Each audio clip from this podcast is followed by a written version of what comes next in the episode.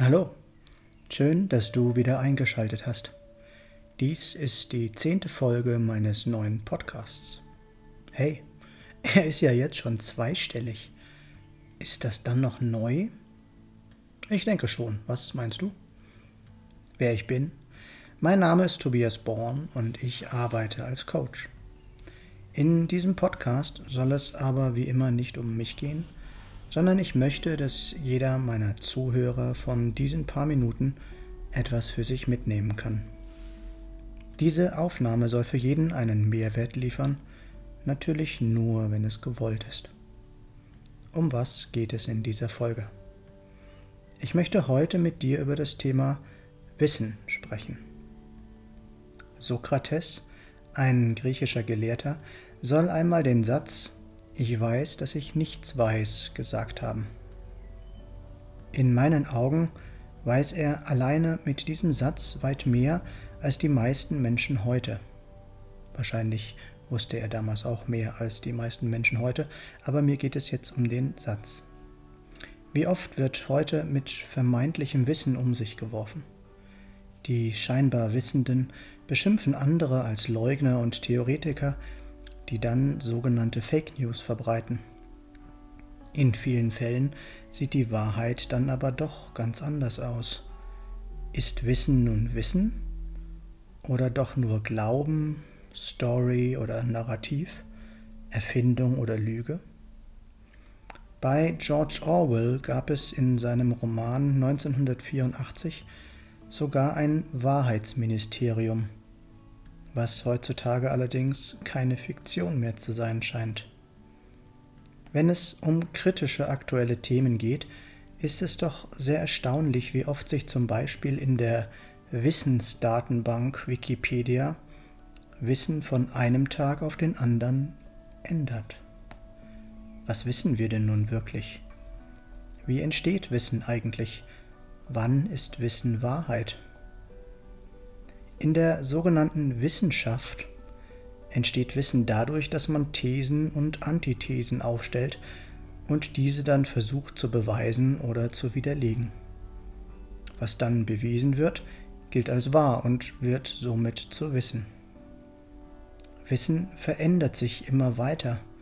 So wurde zum Beispiel mit der Zeit die flache Erde, auf der wir leben oder lebten, zu einer runden, dann zu einer abgeflachten und Wer weiß, welche Form sie in einigen Jahrzehnten haben wird.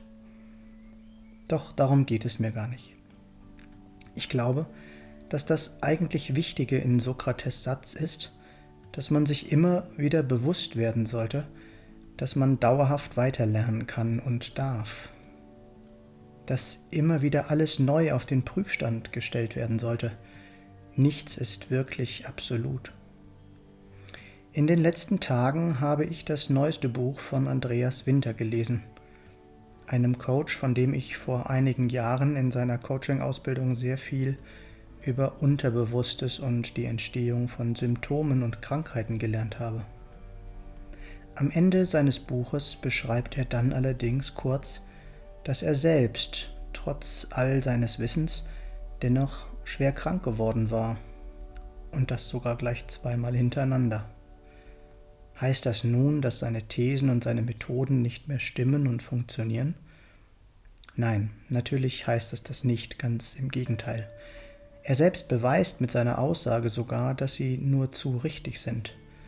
Er war nur laut eigener Aussage nicht in der Lage, seine eigenen Themen tiefgreifend genug aufzulösen.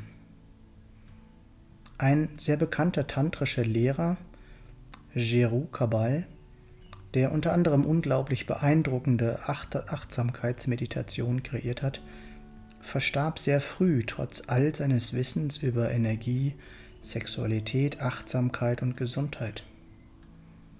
Bruce Lee, einer der besten und stärksten Kämpfer, verstarb ausgerechnet an Erschöpfung.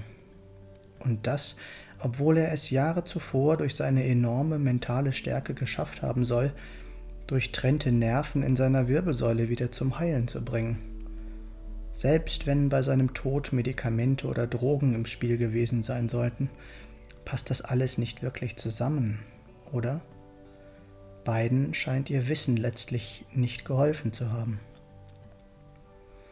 Der hochbegabte, sehr belesene und äußerst kontrovers dargestellte Osho oder auch Bhagwan, der beeindruckende Bücher vollgestopft mit Wissen über Liebe, Sexualität, Achtsamkeit, Gesundheit, Glück und Psychologie geschrieben hat, scheint am Ende seines Lebens vollkommen den Halt verloren zu haben und lebte das Gegenteil von dem, was er zuvor gelehrt hatte.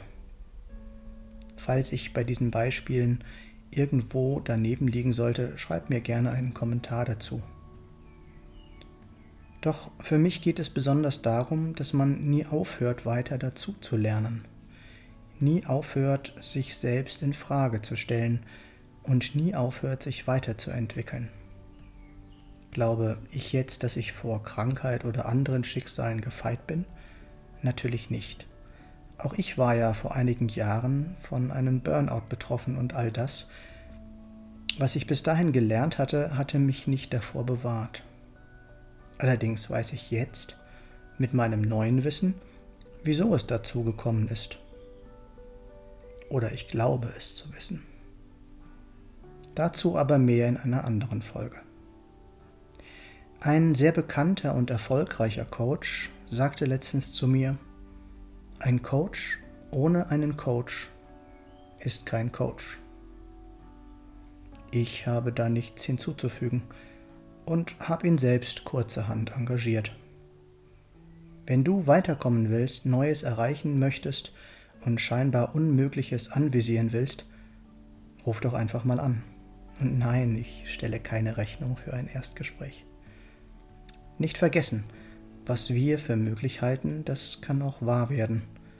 Und wenn es andere schon einmal geschafft haben, ist es auch für uns möglich. Was ist mit dir?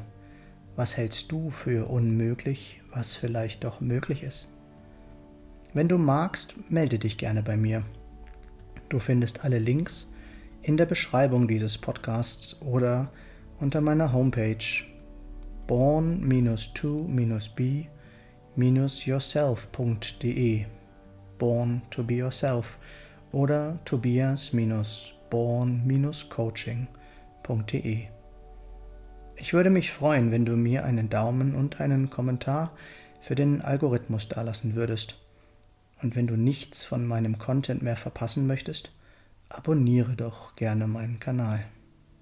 Schön, dass du dabei warst und bis zum nächsten Mal im Born to Be Yourself Podcast. Alles Gute, dein Tobias.